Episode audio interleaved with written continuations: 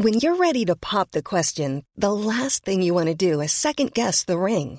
At Bluenile.com, you can design a one-of-a-kind ring with the ease and convenience of shopping online. Choose your diamond and setting. When you find the one, you'll get it delivered right to your door. Go to Bluenile.com and use promo code LISTEN to get $50 off your purchase of $500 or more. That's code LISTEN at Bluenile.com for $50 off your purchase. Bluenile.com code LISTEN. Sur CNews, merci d'être avec nous pour Ça se dispute avec Julien Drey ce dimanche. Bonjour Julien. Bonjour. Et Geoffroy Lejeune, directeur de la rédaction de Valeurs Actuelles. Bonsoir, bonjour Julien. Euh, Geoffroy, décidément. C'est toujours difficile à 19h euh, en septembre s'il faut dire bonjour ou bonsoir. On fait le point sur l'information et on a énormément de choses euh, dans l'actualité et on a pas mal de choses à débattre. Le déficit de la sécurité sociale va nettement se réduire en 2023, 7 milliards d'euros contre près de 18 milliards attendus cette année. Ce résultat est largement dû à la fonte de la facture Covid. Le gouvernement table aussi sur des recettes plus dynamiques que les dépenses, avec des cotisations dopées par l'inflation et la hausse des salaires. Deux manifestations à Paris cet après-midi en soutien aux femmes iraniennes, comme un peu partout dans le monde. Plus d'une semaine après la mort d'une jeune iranienne détenue par la police des mœurs, ils protestent contre la répression exercée par le régime et pour davantage de liberté. Les Italiens se rendent aux urnes pour élire leur Parlement, sauf surprise, l'extrême droite devrait y entrer en force et proposer le Premier ministre qui succédera à Mario Draghi. À seulement 45 ans, Giorgia Meloni, la chef du parti post-fasciste Fratelli d'Italia, est favorite pour prendre la tête d'un gouvernement de coalition. Les Cubains, eux, votent par référendum sur un nouveau code de la famille, un texte très poussé en matière de droits sociétaux. Il inclut notamment le mariage homosexuel et la gestation pour autrui. Plusieurs de ces sujets restent sensibles à Cuba, mais ces 20 dernières années, l'attitude des autorités a nettement évolué et le oui a fait l'objet d'une intense campagne gouvernementale.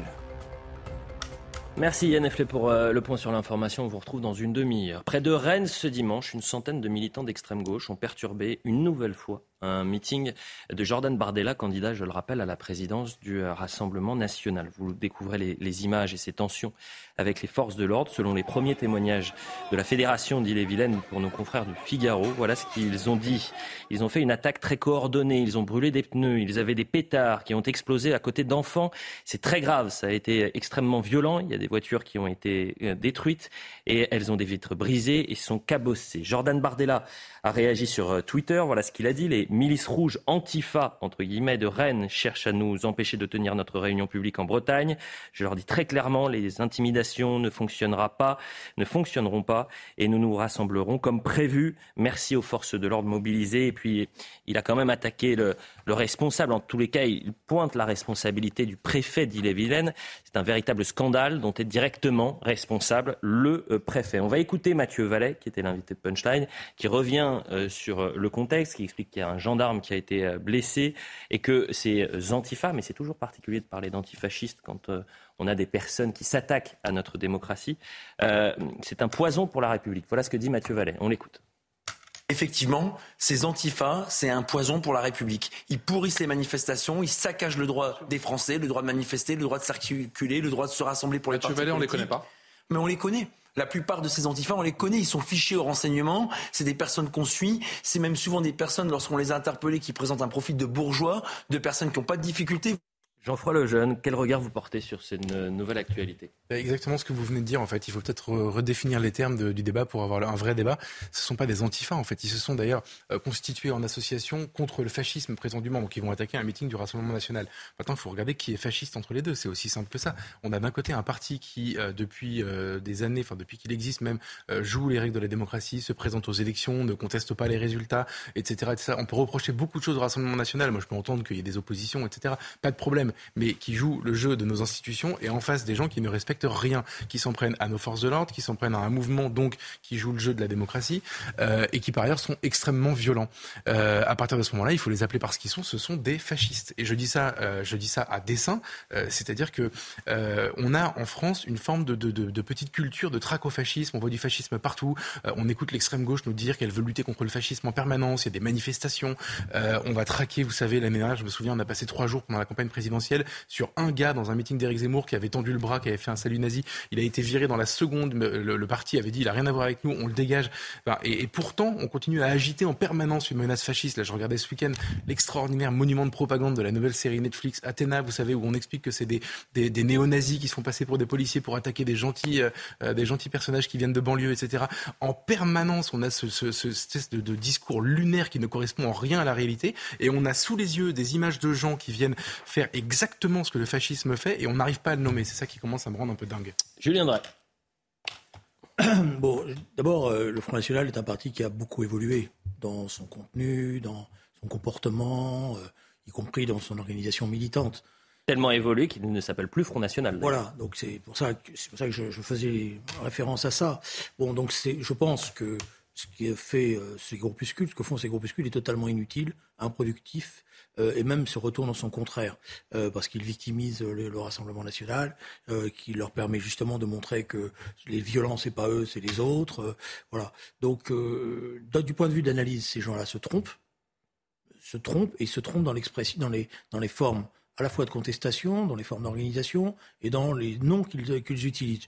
Alors c'était des groupuscules, euh, dans les années 70 on appelait ça les autonomes, mhm. vous savez, c'était des groupes d'agités. C'est vrai qu'ils sont très pénétrés par les forces de police, par les services de renseignement, qui les connaissent euh, quasiment euh, individu par individu. Mais vous avez raison. donc ils sont parce qu'ils ont, ils se jouent des films de lutte en essayant de reproduire des schémas qui sont. je pense que s'il y avait, on était dans des temps très très difficiles et très durs, la moitié d'entre eux seraient déjà chez papa maman. Exactement. c'est souvent des bourgeois. C'est ce que disait Mathieu Vallet. Vous avez raison. C'est ce que disait Mathieu Vallet. Hein. Je, je, fais le relais de ce que disait Mathieu Vallet, qui était au contact des renseignements territoriaux. Pour les procès, c'est vrai qu'ils sont, ils vivent dans des beaux quartiers, leurs parents ont des bonnes situations et ils font des études. Alors après, il y a y a pas que ça. Il y a, des étrangers. Il y a un mélange de tout, mais je pense que ce, ces groupes sont, sont très nocifs à la démocratie. Je pense que si on se donne les moyens, on peut arriver à éviter ce genre de situation. Et d'ailleurs, euh, je ne vous ai pas fait écouter l'autre déclaration de Mathieu Vallet, mais il expliquait quelque chose de très intéressant. Il disait, mais attendez, dans les stades, par exemple, les hooligans, les ultra-violents, on a réussi à les sortir. Euh, pourquoi on n'arrive pas à faire la même chose alors qu'on connaît ces euh, groupuscules d'extrême gauche et, ces individus extrêmement violents? Mais parce qu'il y a une forme de, de, de mansuétude ou de bienveillance euh, vis-à-vis d'eux. C'est on, les, comme on les appelle pas par leur nom, après on lutte pas avec les moyens adéquats euh, face à eux. Euh, on a la même info, euh, Julien et moi, qu'on a apprise juste avant de commencer cette, cette, émission. Le préfet a demandé à Jordan Bardella de rebrousser chemin depuis Paris en lui disant venez pas sur place, ça va être très compliqué. Euh, ne faites pas votre meeting. Et Jordan Bardella, c'est pour ça qu'il l'attaque aussi fort, a décidé de maintenir. Vous pas ça. Et bah non, lâcheté. répète ce qu'on m'a dit. Et donc pour ça qu'il l'accuse de, de l'acheter. Et ce qui est très intéressant, c'est que il y avait sur place suffisamment de forces de l'ordre, en l'occurrence des CRS et, des gendarmes, je crois, mhm. pour lutter contre la centaine d'antifa, de, même si, euh, même si euh, il y avait euh, plus de monde qu'attendu, il y avait de quoi leur casser la figure. Et en fait, jamais aucun pouvoir public n'assumera cette confrontation. Donc vous avez dans les manifestations des pauvres gens qui n'ont rien demandé qui subissent ça, parce qu'il faut quand même rappeler, moi, je, je, encore une fois, si on fait cette comparaison entre violence d'extrême droite et violence d'extrême gauche, c'est très intéressant. Depuis cinq ans en France, on nous rabâche avec euh, un retraité qui est allé euh, qui est allé tirer sur une mosquée. Il y a eu zéro blessé, zéro mort. C'est dramatique, mais il y a eu zéro blessé, zéro mort. L'attentat de Christchurch en Nouvelle-Zélande.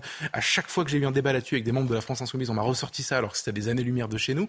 Euh, voilà pour la violence d'extrême droite, la violence d'extrême gauche, c'est tous les week-ends, dans toutes les manifestations. Le 1er mai dernier, Paris était en feu à cause de eux. Ils brûlent tous dès qu'ils viennent et ils détournent tous les mouvements sociaux de leur origine. Et donc, à partir du moment où ils agissent comme ça, c'est super compliqué pour les forces de l'ordre de lutter efficacement contre eux. La vérité, c'est qu'ils devraient prendre des dérouillés dans les manifestations et on les verra un peu alors je ne suis pas sûr que la police soit là pour euh, casser la figure, c'est ce que vous étiez en train de dire, euh, Geoffroy Lejeune, euh, mais pour maintenir l'ordre. Je n'ai pas dit l'inverse. Oui, mais faisons attention à ce qu'on dit, évidemment. ce que je dis est très précis. C'est quand ils sont attaqués, ils ne ripostent pas. Ils se protègent eux-mêmes quand il y a des affrontements. Ils dispersent, ils interpellent. Voilà. Mais, donc ils ne ripostent jamais. Mais faisons attention aux, mots. Non, mais je veux dire, bon, il y a une extrême droite violente qui existe dans ce pays. Alors, j'ai plus en mémoire, mais il y a quand même des tas de comportements très qui n'est pas que je je ne je ne la ramène pas simplement au Rassemblement national. Il y a des groupuscules d'extrême droite. Une cellule dormante. Qui se revendiquent, y compris. On a eu des manifestations il y a quelques années totalement antisémites dans Paris, euh, si vous en souvenez, etc. Et pour vous donner un, ordre de précision, sur les 50 attentats qui ont été déjoués euh, ces euh, sept dernières années, je crois qu'il y a sept attentats dus à la mouvance. Non, mais le problème, c'est pas de faire une quantification. Non, mais c'est pour recontextualiser, c'est important de le dire. Il ne faut pas banaliser ce genre de situation.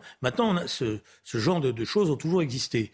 Il fut un temps où l'ensemble des forces de gauche démocratiques se donnaient les moyens, par leur service d'ordre, par euh, euh, la fermeté de leur comportement, de marginaliser ce type de comportement. Les organisations de gauche, comme les syndicats, ont euh, malheureusement perdu ce genre d'habitude. Ils ont faibli, même y compris en termes d'organisation militante. Et c'est vrai qu'elles se sont fait prendre, toutes ces organisations, souvent en otage. Et, je dois dire même que souvent ces, ces individus-là s'en prennent aux personnalités de gauche. Je vous rappelle ce qui s'est passé lors de la manifestation de la CGT, les militants qui ont été agressés. Je sais qu'il euh, y a un certain nombre de personnalités qui elles-mêmes, quand elles vont dans les manifestations, sont obligées d'avoir une protection rapprochée par, Et rapport, sont exfiltrés. À, par rapport à ce type de, ou sont exfiltrés par rapport à ce type d'individus. Ça veut dire simplement qu'il euh, y a un dispositif policier qui euh, délaisse ces choses-là sur le mmh. fond, mmh. ou le, le, le, le, relativise régulièrement. Alors en plus, après, si vous voulez, il y a des spécificités locales. Vous avez deux, trois villes en France où il y a une vieille tradition de ce genre de comportement. Il y a Bordeaux, il y a Rennes, euh, il y a Paris, et ça veut dire que normalement les forces de police, elles les connaissent parfaitement. Et vous avez entièrement raison, et c'est pour ça, moi, je n'avais pas l'information euh, que le préfet a demandé à Jordan Bardella de rebrousser chemin. Mais si c'est vrai, excusez-moi, c'est juste scandaleux. C'est-à-dire que l'État est faible face à une centaine de, groupes euh, de militants d'extrême gauche ou d'ultra-gauche qui, s'en prendraient à, un, meeting politique. ça veut dire que la surveillance, qui normalement doit être faite. Ça veut dire qu'il est faible et qu'il a peur. La surveillance, je sais pas s'il est bon, je vais pas me, je, je, il va falloir l'écouter. La mm. surveillance qui doit être faite en amont, parce que ce genre de, de, de, groupe ont des réseaux, euh, travaillent sur les réseaux sociaux énormément, travaillent par le bouche à oreille, mais travaillent d'abord par les réseaux sociaux. C'est-à-dire que la, surveillance qui doit être faite et l'infiltration qui est faite, parce qu'elle est faite hmm. par les services de renseignement de ce genre de groupe, euh, doit permettre de, donner des éléments au préfet pour qu'avant, il y ait un dispositif préventif qui les empêche de se regrouper. Autre réaction, celle de Paul Melun à présent, et ce qui est insupportable toujours dans cette thématique, c'est qu'il y a une indignation des responsables politiques à géométrie variable. C'est-à-dire que je n'ai vu aucun responsable de gauche condamner cette euh, agression lors du euh, meeting de Jordan Bardella. On écoute Paul Melun. J'attendrai de la classe politique dans son ensemble, de la plus à gauche jusqu'à la plus à droite, une condamnation ferme et nette de ces agissements. Si par exemple il y avait, je ne sais pas moi, des personnes d'extrême droite, des groupuscules d'extrême droite qui s'en prenaient à un meeting de Jean-Luc Mélenchon, j'ai aucun doute sur le fait que Marine Le Pen, par exemple, dirait que c'est inadmissible. Peut-être ferait-elle un tweet dans lequel elle dirait non, la violence n'est pas une bonne solution, etc., Donc là, on serait en attente légitime. Les leaders des principaux partis de gauche devraient tous, qu'ils soient à gauche ou à droite, dire le Rassemblement national est légitime à concourir à une élection, sinon on l'interdirait. Et par conséquent, il est en droit de tenir des réunions publiques en bon ordre, dans la tranquillité publique et dans l'ordre public. Si ça c'est bafoué, c'est la démocratie qui est bafouée. Geoffroy Lejeune, sur cette absence de réponse des responsables politiques, alors qu'il faudrait peut-être une concorde dans ces cas-là pour euh, éviter que ça se reproduise. Mais en fait, euh, je, continue à faire ce parallèle entre violence d'extrême droite et d'extrême gauche. C'est pas pour les, différencier ou pour euh, essayer de, trouver qu'il y en a une qui est plus grave que l'autre. C'est juste pour dire que l'extrême gauche n'est pas la gauche n'est pas culpabilisée par rapport à ce genre d'agissement. Personne ne fait le continuum entre la lutte politique et les méthodes parfois de la France insoumise et ce genre de violence. Évidemment, vous ne trouverez pas de lien officiel puisque par définition ils sont sous le, le, manteau. Les, les antifas ils agissent discrètement. Mais la vérité c'est que en fait ils poursuivent le même but. Ils sont ils ont juste une manière différente de faire leur métier. Et ils ne sont pas culpabilisés. Donc Jean-Luc Mélenchon ce soir ne se sent pas obligé de se, désolidariser de ce qui s'est produit. Et en effet, s'il y avait eu une agression euh, d'un militant euh, qui avait euh, jadis voté ou milité il y a 30 ans pour le Front National, Marine Le Pen serait questionnée matin, midi et soir sur le sujet pendant 15 jours. Voilà, il y a un deux poids deux mesures dans le traitement de ces affaires-là. Et or, je suis désolé, ce sont des, des mouvements d'extrême gauche, ce sont des mouvements qui, en gros, agissent pour les mêmes objectifs que euh, les, partis politiques d'extrême gauche chez nous, et nous ils doivent se désolidariser et nous devons leur demander des comptes et, ne surtout pas laisser passer ça, ou au moins les culpabiliser, ce qu'aujourd'hui personne ne fait. Non mais attention, parce que vous allez très vite maintenant, vous êtes en train de me dire que, euh, de nous dire que finalement, euh, entre les antifas et la France insoumise, il y a une forme de continuum, euh, que simplement la pointe. Oui, mais le continuum. Alors à ce moment-là, vous allez tomber dans le même piège que les autres, c'est-à-dire que nous aussi, on pourrait dire, les gens de gauche, mais il y a une forme de continuum idéologique entre la gauche fait. représenter le Rassemblement national, le bah Front national, l'extrême droite nazie, etc. Comme je ne le fais pas. Ce que la gauche, pas vous, pas vous, Julien, mais d'accord, mais comme je ne le fais pas, vous. je pense qu'il faut pas le faire, et je pense que c'est un mauvais service, y compris à, faire cela, parce que euh, ça, ça explique pas ce qui est en train de se passer. Ce qui est en train de se passer, c'est que vous avez des groupuscules qui sont souvent des enfants euh, euh, bon, qui sont pas les, des prolétaires euh, euh, en révolte contre le système, etc. et tout, et qui ont matière à, à contester le système, qui se comportent de cette manière-là, de manière violente, et on ne sait pas, les forces de police ont une mensuétude. Alors, ça dépend des fois, il faut être honnête. Il y a des fois où dans les manifestations, le travail est fait en amont, ils sont repérés, ils sont mm. arrêtés. Puis il y a des fois où on laisse faire, où, on se détourne, où on pense qu'ils ne vont pas être assez forts et donc il n'y a pas besoin de se paniquer. Donc il faudra attendre que le préfet donne des explications sur ce qui s'est passé. Mais la condamnation, elle est simple. Oui, euh, mais vous la faites, elle est simple. Mais... elle est simple pour une raison évidente, c'est que ces gens-là n'ont pas de tendresse à l'égard de la gauche institutionnelle. Ils considèrent que ce sont des traîtres et qu'il faut prendre euh, le dernier bureaucrate avec les corps du... Je ne suis pas sûr, je ne suis pas sûr, Julien, que euh, ces euh, fascistes ou extrémistes de gauche fassent la même chose au, meeting de Jean-Luc Mélenchon. Vous voyez ce que je veux dire? Et je donne juste un dernier exemple et je veux qu'on avance. Mais Mathilde Panot, qui est la présidente du groupe LFI à l'Assemblée nationale, a réagi euh, sur Twitter sur une déclaration de Jordan Bardella pendant le meeting. Euh, c'était à, propos de, la, baisse de la TVA, euh, mais absolument pas sur les, violences. C'est pour ça que je vous dis que l'indignation, l'indignation à géométrie variable, c'est problématique. Je pense que je, vois à peu près pourquoi, parce qu'il y a effectivement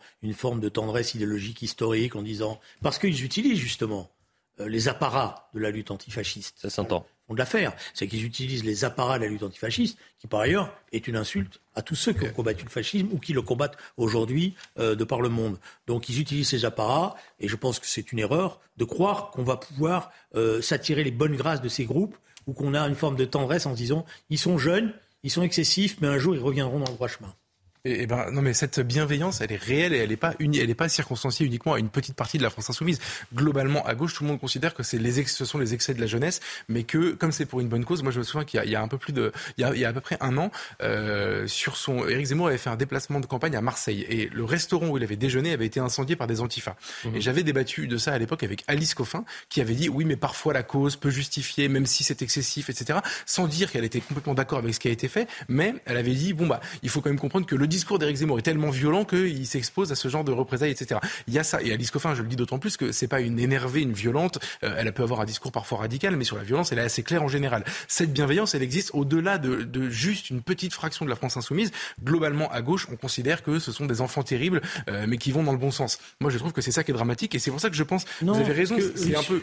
Je crois pas parce que vous savez, il y a eu euh, paradoxalement les coups les plus violents ont été échangés au sein, dans, les, dans les rangs de la gauche avec ce genre de groupuscule le nombre de manifestations où les services d'ordre, notamment de la CGT, du Parti communiste, ou les, des groupes structurés d'extrême gauche qui ne veulent pas être ramenés à ça, je pense notamment au, euh, au groupe trotskiste que je fréquentais quand j'étais jeune, vous savez, les coups, nous, on les, on les, les bagarres, on les avait les, plus violentes, on les avait avec eux, parce qu'ils nous chargeaient à coups de barres de fer, mm. d'insultes, etc., en nous traitant, nous rappelant euh, qui euh, l'écrasement des marins de Kronstadt et je ne sais quoi, pour euh, nous assimiler à tout cela. Donc euh, voilà, alors après, je pense que le l'astuce habile, c'est l'utilisation du vocabulaire de hmm. leur part qui fait qu'effectivement, euh, dans la jeunesse, euh, il se part de ce, ce style-là. Avançons et on va parler de Lyon à, présent et c'est d'ailleurs assez intéressant puisque l'année dernière, si mes souvenirs sont bons, Jean-Marc Morandini avait fait une émission à la Guillotière. Il était allé avec Jordan Bardella et heureusement qu'il y avait des dizaines et des dizaines de forces de l'ordre euh, qui avaient accompagné Jordan Bardella et Jean-Marc Morandini parce que sinon ils auraient été pris à partie par des antifas. Mais cette fois-ci, c'est ce qu'il se passe à Lyon, donc qui est devenu, je le rappelle, la troisième ville la plus dangereuse de France. Depuis un an, vous avez la, la majorité à la région, donc majorité LR, qui propose à la majorité verte municipalité, donc au maire de, Lyon, Grégory Doucet, une enveloppe d'un million d'euros pour déployer plus de caméras vidéosurveillance et financer des équipements destinés aux policiers municipaux. Les policiers municipaux demandent cela depuis plus d'un an à la mairie de Lyon. Réponse la semaine dernière de Grégory Doucet, oui pour l'enveloppe, mais elle sera destinée à l'achat d'autres équipements comme des urinoirs mixtes. C'est très sérieux ce que je vous dis, ce n'est pas le Gorafi, on va voir le sujet de Thomas Chama. Des urinoirs mixtes plutôt que des caméras de vidéosurveillance pour renforcer la sécurité dans les rues lyonnaises.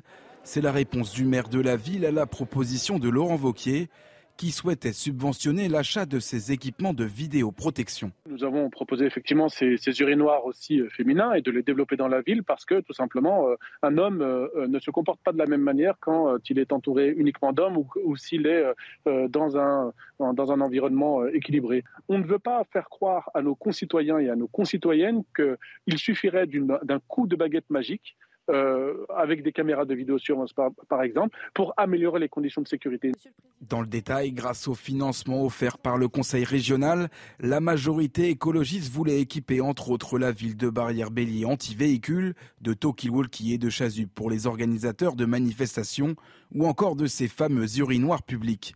À Lyon, on a plusieurs quartiers où on a de très nombreux problèmes. Par exemple, à la Guillotière, il y a quelques caméras, mais l'ensemble du secteur n'est pas couvert. C'est pour ça qu'avec la région Verne-Rhône-Alpes et Laurent Wauquiez, nous avions proposé un million d'euros euh, au maire de Lyon pour installer des caméras. Et là, finalement, euh, sa réponse euh, à côté de la plaque pour nous expliquer qu'il se servirait de ses sous pour acheter des médiateurs et des urinoirs, ce n'est absolument pas à la hauteur de ce que les Lyonnais peuvent attendre. Une nouvelle controverse qui risque de refroidir un peu plus les relations entre la ville et la région. Geoffroy Lejeune, on a parlé de Lyon tout l'été, de la guillotière. Vous avez des habitants qui n'en peuvent plus, des policiers qui sont agressés, la région qui propose un million pour renforcer la sécurité et un maire donc qui vous dit je vais prendre l'enveloppe, on va euh, l'utiliser pour certains, pour certains équipements, dont des urinoirs mixtes. Comment vous le décodez? Difficile, hein? C'est super compliqué de ne pas, de pas s'énerver en fait c'est extrêmement agaçant. C'est-à-dire que même euh, Gérald Darmanin est sur la même ligne. Hein. Il est allé à Lyon il y a très peu, il y a, quelques semaines pour expliquer exactement la même chose. C'est-à-dire que là, on, arrive à un, si ce qui est intéressant pour moi, c'est on arrive à un constat. Euh, ce que vous venez de dire, plus personne ne peut le nier. Euh, il est maintenant transpartisan, c'est-à-dire qu'il n'y a même pas de polémique entre la majorité, l'opposition de droite, etc. Tout le monde va être d'accord pour dire qu'il faut le faire. Et, en fait, vous avez en face la réponse, c'est l'idéologie pure en réalité. L'idéologie, en fait, on constate que ça vous empêche de voir le réel, ça vous empêche de vouloir apporter des solutions concrètes dans la vie des gens, euh, et ça vous fait prendre le risque, parce que là, on est en train de parler d'un vrai risque même euh, électoral. C'est-à-dire qu'un euh, habitant lyonnais, qui soit de droite, de gauche, peu importe, préférera toujours avoir une, ville sécurisée, notamment par des caméras de surveillance, que ce genre de délire urbain, moderne, de, de, d'urinoir mixte ou non mixte, peu importe, et qu'on investisse dans les chasubles des organisateurs de manifestations. Donc en fait, il y a même, même le, risque politique, entre guillemets, est assumé euh, au nom de l'idéologie. Je trouve ça assez, assez fascinant. En fait, on comprend, euh, euh, moi, ma génération, on n'a pas vécu les grands totalitarismes, les grandes idéologies, vous savez, comme on peut être le communisme, etc., qui vraiment faisaient faire n'importe quoi, mais qui étaient comme une religion. Et là, on voit celles-là qui sont en train d'apparaître. Je pense que c'est vraiment comparable. C'est-à-dire que ça peut amener le chaos. Concrètement, la guillotière, c'est le chaos aujourd'hui. Mm. Et, ils continueront à faire de la musique sur le pont du Titanic. À quoi joue Grégory Doucet, Julien Drey? Ah, Ça, je suis pas dans sa tête pour savoir à quoi il joue. Mais il se moque du monde là ou pas Ce que je crois, c'est que il y a une partie des écologistes, parce qu'il y en a d'autres, je pense notamment par exemple en Ile-de-France, où, comme moi j'ai exercé des responsabilités, je les ai amenés à accepter, après long débat, hein, mais dans la commission de sécurité, le fait, puis j'étais vice-président chargé de la sécurité à cette époque-là, à admettre l'utilité de la vidéosurveillance. Alors, les choses soient claires, la vidéosurveillance n'est pas l'alpha et l'oméga, c'est un moyen, un moyen qui s'ajoute à d'autres. Euh, le danger, c'est quand la vidéosurveillance veut se substituer à la présence sur le terrain euh, d'une police de proximité. Ça, c'est quand euh, on essaye de faire croire qu'avec la vidéosurveillance, on n'a plus besoin de cette police de proximité. En compte, entre autres, à la guillotière. La guillotière, si vous mettez que des caméras, les caméras, vous savez, elles servent à quoi? Elles servent souvent après. Bon, elles servent après pour identifier ceux qui ont commis des délits, pour pouvoir les poursuivre, pour pouvoir les censurer. Mais quand vous repérez un, attroupement, le temps que les, les, signalisations euh, soient faites aux différentes forces, etc., c'est pas évident que tout de suite ça va euh, empêcher ça. Mais en tous les cas, c'est un, un, élément et c'est aussi un élément de situation par rapport aux risques encourus par la suite. Moi, si j'avais été le, le maire de Lyon, j'aurais dit les urinoirs c'est utile. Je fais les urinoirs et les caméras. Oui, mais là, c'est un vous voulez une attaque, euh, limite une insulte à Laurent Wauquiez, voilà ce qui, parce que c'est de la politique politicienne. Mais est-ce que en ce sens-là que je, je oui. au mot, je pense que c'est complètement stupide d'opposer l'un à l'autre. C'est vrai que dans les villes aujourd'hui, il y a de moins en moins d'urinoirs, c'est de plus en plus compliqué pour un certain nombre de gens. D'où après, vous avez des comportements asociaux terribles avec euh, tous ces gens qui urinent contre les murs, etc. Parce qu'il n'y a plus euh, ce, ce réseau-là. Après, c'est vrai qu'il y a une partie des urinoirs qui ont été des voilà, qui ont été défoncés, etc. Mais bon, je pense que le problème, alors c'est là, je voulais juste terminer, c'est pas l'idéologie, c'est du sectarisme. et c'est de l'imbécilité. Euh, parce que j'ai trop de respect pour l'idéologie pour dire qu'ils font de l'idéologie là-dessus. La publicité, on revient dans un instant. On va parler de l'Italie. Euh, on parlera également de la déclaration de Yannick Jadot, qui est, qui est d'accord avec Emmanuel Macron sur le fait de euh, l'objectif de mieux répartir les, étrangers, notamment dans les zones euh, rurales. Et on reviendra euh, également sur la Russie. Et vous avez vu, euh, Julien Drey, l'image que vous nous avez présentée hier soir dans se dispute en Iran, cette séquence où c'est une femme qui chante en, en, perçant le, chant italien Bella Ciao, a été reprise partout. Vous avez été un, une sorte de lanceur d'alerte. Oh non, c'est elle qui a été lanceur Oui, mais vous nous, avez permis, vous nous avez permis de, de, la diffuser. Justement On la reverra ce soir. D'accord. A tout de suite.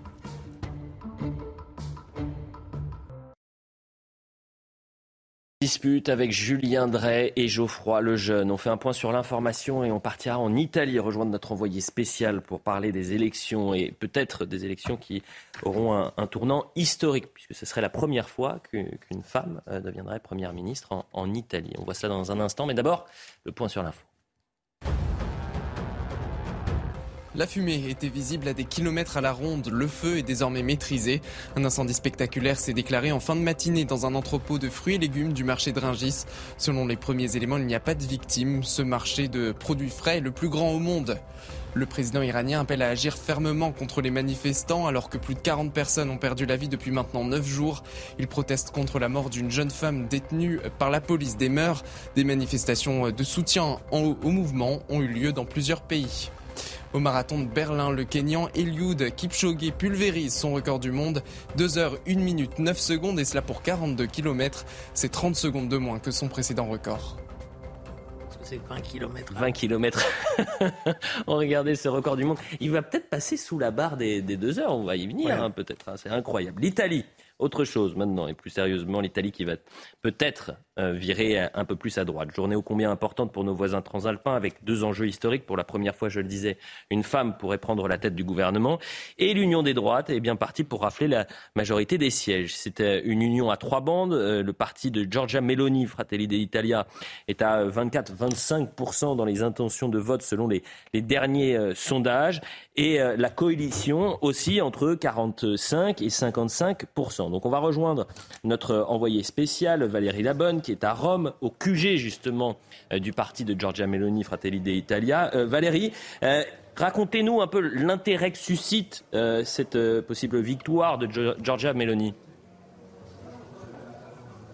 Alors oui, comme vous le disiez, en ce moment, nous nous trouvons dans un hôtel au nord de Rome où va se dérouler la soirée électorale du parti Fratelli d'Italia. Et Giorgia Meloni devrait arriver aux alentours de 23 heures au moment où les bureaux de vote vont fermer pour faire son discours peut-être de victoire. Et comme vous le disiez, cela suscite un énorme intérêt. Je suis entourée bien évidemment euh, de confrères italiens, mais il y a également énormément de journalistes européens, mais également des Américains et des Japonais, car euh, comme vous le disiez, le, la potentielle victoire de cette femme suscite énormément d'intérêt. D'abord parce qu'elle pourrait être la première femme à devenir présidente du Conseil des ministres italiens, mais également parce que ça serait la première représentante d'un parti post-fasciste d'extrême droite à prendre le pouvoir ici en Italie.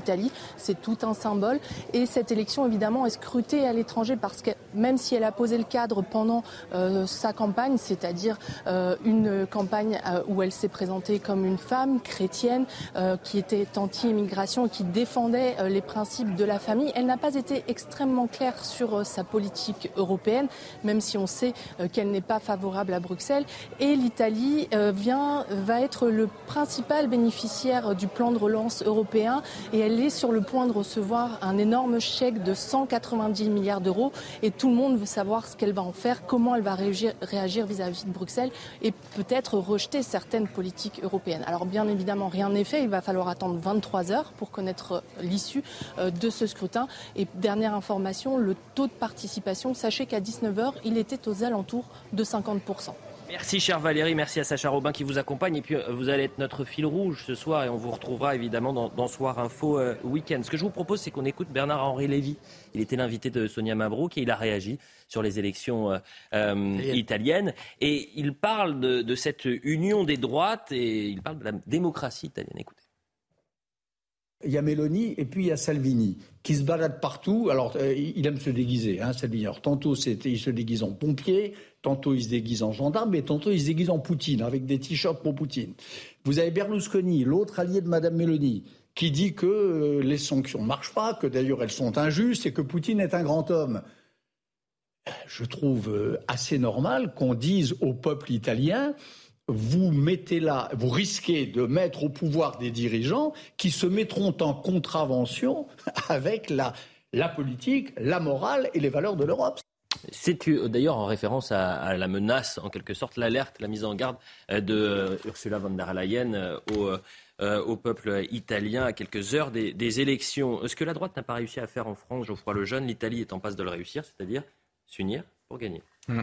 C'est assez, euh, euh, vertigineux, c'est amusant à regarder. Après, on peut dire, euh, pour, nuancer tout ça, qu'ils n'ont pas le même mode de scrutin que nous. Donc évidemment, ce qui est possible là-bas, c'est-à-dire cette grande coalition, l'est beaucoup moins en France parce qu'il y a la présidentielle, c'est un seul candidat, il n'y a pas de coalition, etc. En revanche, ils sont en train de faire ce que la NUPES a fait pour les législatives et ça marche. En fait, en réalité, ça marche. Donc ça doit servir de leçon. En effet, moi, quand je vois que les dirigeants des Républicains qui sont en campagne aujourd'hui pour leur, campagne interne, pour désigner leur président, Eric Ciotti et Bruno Retailleau, disent surtout, nous, on fera jamais d'alliance avec l'extrême droite. C'est-à-dire que même arriver à 5 ils disent encore qu'ils feront jamais d'alliance. Que Marine Le Pen, qui elle euh, est très heureuse d'avoir 89 députés, mais qui lui en manque, enfin réalise pas qu'il lui en manque 200 encore pour avoir une majorité à l'Assemblée nationale, dit également qu'elle ne veut pas faire d'alliance. Vous avez, puis au milieu de tout ça, Reconquête qui est un peu tout seul dans le désert, dit nous on veut bien s'allier, mais bon personne ne veut s'allier avec eux. Ça, c'est une leçon à méditer pour la droite. et J'espère qu'ils en tireront euh, les leçons. Ensuite, euh, vous avez pour rebondir sur ce que disait Bernard-Henri Lévy, j'ai l'impression que s'il veut que les, les Italiens, si les Italiens l'écoutent, ils voteront encore plus pour Mélanie avec ce type de, d'alerte, de, de, comment dire, de menace. Quand Ursula von der Leyen dit euh, on verra ce qui se passe, mais de toute façon on a des moyens, en l'occurrence ce fameux chèque dont parlait votre envoyé spécial, euh, de les faire rentrer dans le droit chemin. Je pense que c'est ça qu'ils sont en train de payer aujourd'hui euh, et que l'Italie vote aussi parce qu'elle en a marre de prendre des leçons de l'extérieur de ses frontières et que en réalité ils sont en train de payer le fait d'avoir d'avoir repoussé l'arrivée au pouvoir à l'époque, c'était Matteo Salvini qui tenait un peu le, qui était un peu le leader de cette coalition, d'avoir repoussé son arrivée au pouvoir en mettant Mario Draghi sans élection et que ça a permis de gagner deux ans, mais aujourd'hui la facture tombe. Julien Drey. Alors, euh, il y a une formule qui dit comparaison n'est pas raison. Oui. Et on y est à, plein. Pourquoi? Parce que ils, ont fait, ils, ont fait, ils ont fait effectivement l'alliance, mais l'alliance elle se fait derrière Madame Mélanie. Et que et, et Madame Mélanie, elle est partie effectivement dans sa jeunesse de l'extrême droite pour être aujourd'hui beaucoup plus près du centre droit que de l'extrême droite. D'ailleurs, elle a fait très attention. Hmm. Et on va voir dans les votes que, et c'est ça, ça va être ça la surprise intéressante, c'est qu'elle a pris des voix à M. Salvini. Normalement, le leader de la coalition là, hmm. ça aurait dû être M. Salvini, parce que c'est lui qui sortait de l'expérience du pouvoir, c'est lui qui avait la force, etc. Elle a, elle a, elle a pris un discours modéré, très, de, très centrée sur les problèmes italiens, la famille, le respect d'un certain nombre de valeurs, etc. Elle a fait très attention de ne pas se faire piéger dans la surenchère euh, à la Salvini. Elle l'a même marginalisé. Dans beaucoup de meetings, d'ailleurs, elle faisait très attention. Donc, c'est pour ça que je dis comparaison n'est pas raison. C'est-à-dire que si euh, on dit en France, ils vont faire euh, l'alliance, l'alliance qui est voulue, elle se ferait sous la tutelle de qui? Marine Le Pen. Euh, voilà, tandis que là, en Italie, c'est pas le cas. Ah bah, c'est exactement pareil. Marine Le Pen aussi, c'est beaucoup modéré. Oui, d'accord, mais elle a, elle a encore du travail à faire pour visiblement convaincre. Mais c'est pour ça que c'est pas, c'est intéressant de voir ce qui s'est passé. C'est-à-dire, il y avait, euh, Monsieur Salvini était dans une phase ascendante. Il a exercé le pouvoir, il l'a mal exercé, il a été battu, il a été marginalisé. Il a cru qu'il allait ramasser la mise. Il a fait l'alliance pensant que tout le monde allait être à son service, et il va se retrouver comme un peu le dindon de la farce. J'exclus pas même que, au regard de ce que vous venez de dire tout à l'heure, c'est-à-dire sur la participation, il n'y a pas forcément de raz-de-marée qui va donner un résultat d'une clarté absolue, mmh. et qu'on a une, coalition plus hétéroclite qu'on ne le croit. C'est entre 45 et 55 Oui, ce que, ce que disaient les sondeurs, c'est que s'il y avait tablé sur l'idée qu'il y avait peut-être un électorat caché qui allait se révéler, qui allait venir, alors il a jusqu'à 23 heures pour se réveiller. Mmh. Euh, bon, mais en tous les cas, il faut regarder ce qui s'est passé. C'est pour ça que je pense qu'on ne peut pas transposer le schéma, c'est de voir un peu ce qui s'est passé. Par ailleurs, même sur l'Europe, là, je suis en je nuance ce que dit euh, votre correspondante. Sur l'Europe, elle a dit qu'elle ne voulait pas sortir. sortir de. J'ai pas voulu la contredire. Oui. Elle ne voulait pas quitter l'euro. Vous avez raison. par ailleurs, je pense qu'elle sait elle-même que si elle exerce le pouvoir, elle aura besoin des 180 milliards de, l'Europe. C'est toujours intéressant d'avoir 180 milliards. Après, là où vous avez raison sur une chose, l'Italie a été maltraitée par l'Europe. Mm. Rappelez-vous, dans le temps, les Allemands appelaient ça les pays du Club Med. Ils se foutaient de, de l'Espagne et de l'Italie en disant ils comprennent rien, etc. Elle a été maltraitée pendant le Covid parce que euh, elle a été abandonnée pendant un temps. Elle a eu le sentiment que l'Europe s'occupait pas d'elle, qu'on s'occupait des Français, des Allemands, etc. Donc le peuple italien, c'est vrai, a beaucoup de ressentiment aujourd'hui par rapport à ce qui s'est passé. Et elle a eu des mots très forts pendant les meetings, Giorgia Meloni. Elle a dit si nouvelle épidémie, on ne suivra jamais, plus jamais euh, l'idée, euh, en tous les cas, la, politique sanitaire de, à la chinoise. En tous les cas, oui, mais en tous les cas, ils ne suivront pas parce que Puisqu'on parle de Mme von der Leyen, moi je, je, suis étonné que personne ne remette en cause un certain nombre de ses choix qu'elle avait fait sur les vaccins.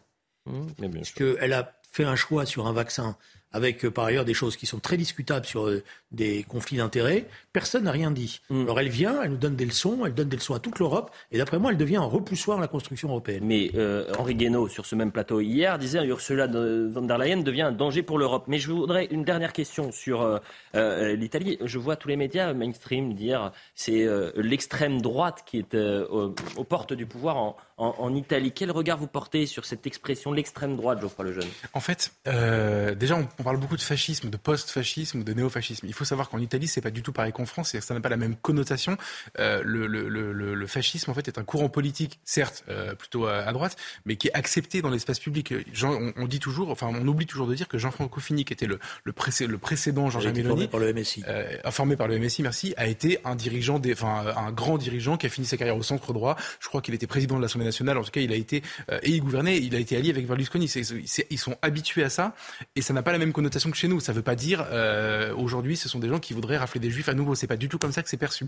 Ça, c'est la première chose. Ensuite, deuxièmement, elle est alliée avec Berlusconi justement, qui était en gros, euh, pour le, simplifier à l'extrême, la droite Sarkozy des années 90-2000. et donc aujourd'hui, cette coalition, elle rassemble, elle rassemble beaucoup de monde. C'est un peu comme, et vous avez raison, c'est terrible parce que comparaison n'est pas raison, mais c'est un peu comme si tout le monde en France était allié de Marine Le Pen euh, à, disons, euh, Hervé Morin, quasiment. C'est quasiment ça aujourd'hui qui est en train de se passer en Italie. Même François Bayrou. Euh, et, même François Bayrou, voilà. Donc c'est pour vous dire aujourd'hui la raison pour laquelle nous, en fait, en France, c'est ça qui est fascinant. On fait des, on agite des drapeaux, on dit regardez c'est terrible, etc. Et Bernard-Henri Lévy sort sa, tenue du dimanche pour venir dire attention aux Italiens. La vérité, c'est qu'ils en ont strictement rien à faire. Et ils sont vaccinés contre, sans mauvais jeu de mots par rapport à ce que disait Julien, ils sont vaccinés contre les leçons de morale. Ce que vient de dire Van der Leyen est une catastrophe et c'est même très contre-productif, mais ça fait écho à Jean-Claude Juncker qui disait il ne peut pas y avoir de démocratie euh, contre les traités. C'est tous ces bah, gens qui ont envie de mettre des claques. En Italie, souvenir dans les années 70, il y a eu une extrême droite qui était très violente, mhm. qui a même commis des attentats en essayant de mettre sur le dos, d'ailleurs de l'extrême gauche à l'époque, je pense notamment à l'attentat contre la gare de Bologne, euh, qui a assassiné. Euh, donc il y avait, il y a une extrême droite très violente qui était la résurgence des réseaux fascistes par la suite dans le prolongement. Après, il y a eu des ruptures à l'intérieur, et c'est vrai qu'il y a toute une partie de génération euh, de militants qui ont commencé par là et qui ont fini après dans la droite modérée. Et l'exemple mmh. Francophonie était euh, révélateur, est révélateur de ça. Mais même celui de Mélanie, hein. en 96, il y a des déclarations, elle dit euh, mon modèle, c'est Mussolini, c'était un, bon...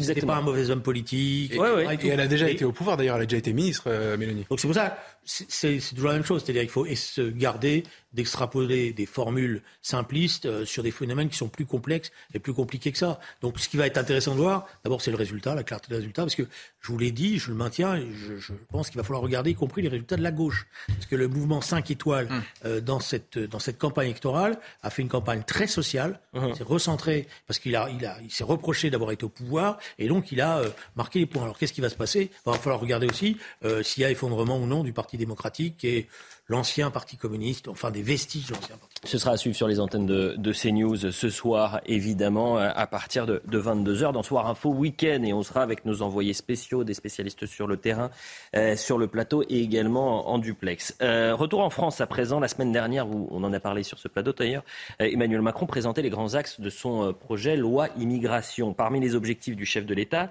il y a cet objectif de mieux répartir les, les immigrés, et notamment dans les zones rurales. La question a été posée à euh, Yannick Jadot ce matin. Est-ce que pour vous, c'est une bonne ou une mauvaise idée? Écoutez Yannick Jadot. C'est une évidence que euh, euh, l'installation de réfugiés, de migrants dans les campagnes est une bonne chose. Ça permet parfois de retrouver du boulot, de remonter des, des, magasins, des commerces de proximité. Ça permet à l'école de redémarrer. Ça permet à l'équipe de foot d'avoir au moins 11 joueurs pour faire. Ça remet de la vie, en fait. Ce que je veux dire, c'est que sur ces sujets-là, plus on est proche des gens, mieux on explique les parcours parfois dramatiques de ces migrants, et le plus souvent, ça se passe très bien. Je crois le jeune. Mais qu'il mais les prenne dans son jardin, en fait, s'il trouve ça si formidable. Yannick Jadot. Je trouve ça insupportable, en fait, ces leçons faites aux gens de la campagne. Euh, vous allez voir, on va vous revitaliser grâce à l'immigration euh, de la part de dirigeants qui ne vivront jamais, en fait, ce que ces gens vont vivre et ce que vivent déjà une partie de Français qui sont confrontés à une immigration qui n'est ni euh, contrôlée, ni régulée, ni assimilée, en fait. Je trouve ce, ce, ce, ce discours insupportable. Je trouve ça parfaitement faux. Et ensuite, tout ça est très flou pour l'instant. Emmanuel Macron a parlé d'étrangers. On ne sait pas du tout s'il parle de migrants, de réfugiés, de, de quelle immigration il parle. Euh, on a eu le débat la semaine dernière avec Julien sur l'immigration de travail, euh, et on ne pense pas d'ailleurs forcément la même chose là-dessus, mais ça n'a rien à voir une immigration de travail avec une immigration de gens qui fuient la guerre, avec une immigration de peuplement, etc. C'est pas la même chose. Donc on ne sait pas de quoi on parle. Moi, juste ce que j'ai envie de vous dire, c'est que je pense que ça ressemble à un, à un abandon. On n'arrive pas à réguler l'immigration. Ça se voit maintenant beaucoup trop dans les, dans, les, dans les ghettos et dans les grandes villes, donc on va la mettre ailleurs pour la cacher, pour cacher la misère. Et eh ben, je ne comprends pas aujourd'hui ce qui, ce qui, ce qui pourrait, enfin, comment on pourrait faire croire aux Français que les mêmes causes vont produire les mêmes effets. On a créé des ghettos, on a créé des endroits, maintenant on appelle ça le séparatisme, où les, les étrangers vivent séparés de la population. Pourquoi voulez-vous que ça se passe différemment à la campagne? Je trouve ça insupportable. Abandon ou non, je viendrai. Non, je pense que, comment dire, il y a deux choses. D'abord, il y a la question de la gestion des flux, donc des entrées. Puis après, il y a la question des ghettos. C'est pas exactement la même chose. Il y a aujourd'hui des tas de gens qui vivent dans des ghettos qui sont des ghettos ethniques. La question qui est posée, elle n'est pas simple. C'est comment on casse ces ghettos ethniques? Pendant un temps, on pensait qu'on allait faire du rééquilibrage, c'est-à-dire qu'on allait attirer des populations nouvelles pour faire un équilibrage, excusez-moi l'expression, euh, entre les whites et les blacks. Hein. Mm-hmm. En gros, je suis un peu caricatural, mais c'était ça. Mais il n'y a personne qui veut venir. Et d'ailleurs, c'est pour ça que ça devient de plus en plus des ghettos ethniques les gens ne viennent pas. Il va falloir exploser ces ghettos-là. Il faut les détruire. On n'y arrivera pas autrement. Je, vous savez, je réfléchis sur ces questions-là depuis des années et des années. J'ai cherché toutes les solutions possibles. Et la seule solution radicale, c'est de détruire un certain nombre de tours, comme on avait commencé à le faire, pour pouvoir déplacer pas déporter, hein, déplacer un certain nombre de la population en leur offrant des offres de répartition sur tout le territoire. À ce titre-là, la question de pouvoir aller dans un certain nombre de zones qui sont euh, euh, peut-être éloignées, désertifiées, etc., qui ont besoin peut-être de voir arriver non pas en masse. Il ne s'agit pas de faire revenir. on ne va pas prendre les hordes des cités de banlieue pour les faire déferler sur les villages français. Il s'agit de voir comment on peut avoir une répartition plus équilibrée. Il y a eu des villages où ça s'est fait.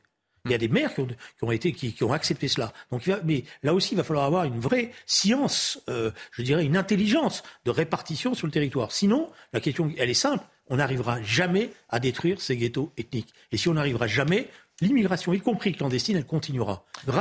À ces ghettos qui peuvent servir parfois de refuge à cela. Je vous donne deux sondages. CSA pour CNews cette semaine. 52% des Français se disent pour l'accueil d'étrangers dans les espaces ruraux en perte de population. Et l'IFOP pour l'humanité, 62% des Français qui pensent que l'immigration n'est plus une chance, n'est pas une chance pour la, France. Est-ce que sur ces questions... Attention, distinguez bien deux choses. Oui. Excuse de revenir dessus. Il y a la question de la maîtrise des flux migratoires et de savoir si on continue à... Il y a la question, il y a la question aujourd'hui de répartition, de, de, de répartition qui Hmm. Euh, de, cette concentration, de cette surconcentration, y compris hmm. avec un problème qui est très simple. C'est comme il y a une surconcentration de ces populations dans des communes qui n'ont pas les moyens de pouvoir subvenir à ça, ça amplifie les phénomènes de marginalité, de violence et de trafic. Alors Emmanuel Macron parle de transition démographique, Jean-Luc Mélenchon, lui, c'est la créolisation, euh, et Éric Zemmour de, de grand remplacement. D'ailleurs, Éric Zemmour, il a, selon le Parisien, écrit à tous les maires ruraux de France cette semaine, euh, après les propos d'Emmanuel Macron. Voilà ce qu'il dit. Un beau matin, votre préfet de département vous appellera pour vous signifier qu'il a mis ou 2000 migrants euh, à répartir dans le département et que 30 reviennent à votre commune. Cela signifie que quelques semaines plus tard, des cars arriveront dans les rues de votre commune, que des hommes, car il s'agit la plupart du temps d'hommes originaires d'Afrique subsaharienne ou d'Afghanistan, âgés de 18 à 30 ans, s'installeront euh, chez vous. Qu'est-ce que vous lui répondez? Est-ce que c'est ce qui risque d'arriver, Geoffroy Lejeune? Moi, moi, je pense qu'il a raison. En tout cas, enfin, disons que Yannick Jadot... caricatural. Il y a, mais, mais en fait, vous avez le droit de dire que Zemmour est caricatural, mais dans ce cas-là, dites aussi que Yannick Jadot est caricatural. Les deux sont des caricatures. Non, parce que Yannick Jadot, il fait référence à. Je vais la prochaine fois, cette semaine, je vais rechercher le nom d'un certain nombre de villages où ça s'est passé et je vous montrerai que ça s'est bien passé parce que ça a été maîtrisé. Ça, dépend de quoi on parle. Vous parlez de 2015, euh, l'accueil des 24 000 réfugiés. Euh, non, non, non, non, il y a eu des. Il y a eu des je vais, je, parce que moi, je vais faire ce travail. En fait, Zemmour présente la, chose de la manière la plus pessimiste euh, et je pense qu'il a raison de le faire parce que je pense que c'est grave. Yannick Jadot fait comme si ça se passait bien. Je pense qu'il a tort parce que ça s'est bien passé. Parce que est au milieu. Mais il faut bien maîtriser les choses. Je, je suis pas sûr que la vérité soit tant que ça au milieu, mais à la limite, je vais vous répondre à vous, euh, Julien Drey, puisque vous distinguez, je pense que vous avez raison, c'est comme ça qu'on appréhende, même si les termes sont un peu barbares, l'immigration, il y a la question des flux et des stocks. Le problème qu'on a aujourd'hui, c'est que je pense que cette histoire de répartition des migrants dans les campagnes est inventée par Emmanuel Macron, non pas pour mieux gérer un stock existant de, de personnes d'origine étrangère ou étrangère qu'on a placé dans des ghettos, mais pour gérer le flux qui va venir. C'est-à-dire que comme il n'y a pas de volonté de lutter contre le flux qui est grandissant, euh, il se prépare à installer le flux dans de nouveaux endroits et, stocker à de nouveaux endroits, mais que c'est pas du tout pour la, visée, vertueuse que vous avez donnée de casser les ghettos et éviter que les gens vivent ensemble. Je pense que c'est une manière de, continuer à gérer ce, ce flot d'immigration. Et il y a quelque chose qu'on ne dit pas, qu'Emmanuel Macron ne dit pas, c'est que, euh, et là où Zemmour a raison de parler d'Afrique subsaharienne, c'est qu'en réalité, quasiment toute l'Afrique veut venir en Europe dorénavant. On sait que c'est un continent qui va exploser sur le plan démographique, c'est pas à vous que je vais l'apprendre, et que les, jeunes générations n'ont pas spécialement d'avenir sur leur continent, donc elles, essaient, essayent, de migrer chez nous. Je pense que c'est pour ça qu'Emmanuel Macron anticipe en disant on va les mettre ailleurs, et je pense que si on continue à faire croire qu'on pourra, on ment à tout le monde.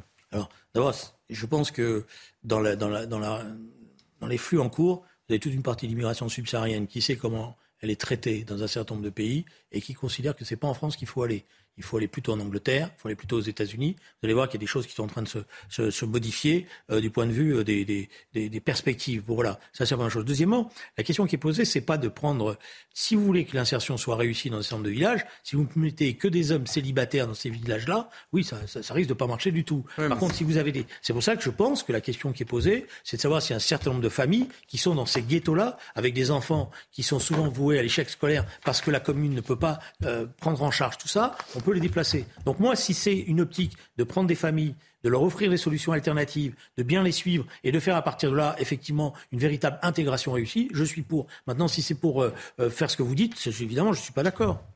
Voilà ce qu'on pouvait dire et c'est quasiment terminé. Je veux qu'on termine quand même par euh, ce qu'il se passe en Iran. Les mobilisations après la mort de Masha Amini se poursuivent et à chaque jour son lot de drames. Les femmes manifestent contre la répression et, la police des mœurs. Euh, selon plusieurs médias, si vous allez découvrir cette euh, image, Hadis Najafi, 20 ans, a été tuée de, de six balles par la police iranienne. Elle a été filmée de dos, sans voile.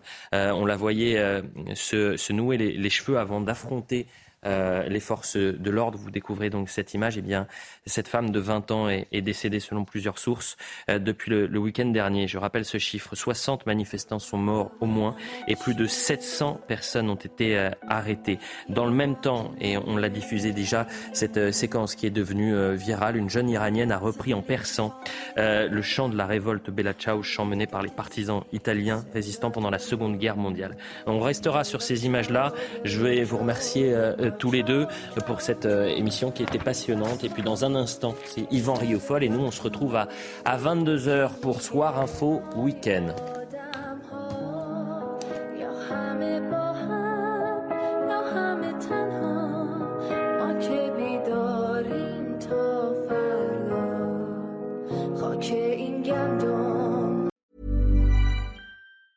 Planning for your next trip? Elevate your travel style with Quince. Quince has all the jet setting essentials you'll want for your next getaway, like European linen, premium luggage options, buttery soft Italian leather bags, and so much more. And it's all priced at 50 to 80% less than similar brands. Plus, Quince only works with factories that use safe and ethical manufacturing practices. Pack your bags with high-quality essentials you'll be wearing for vacations to come with Quince. Go to quince.com slash trip for free shipping and 365-day returns.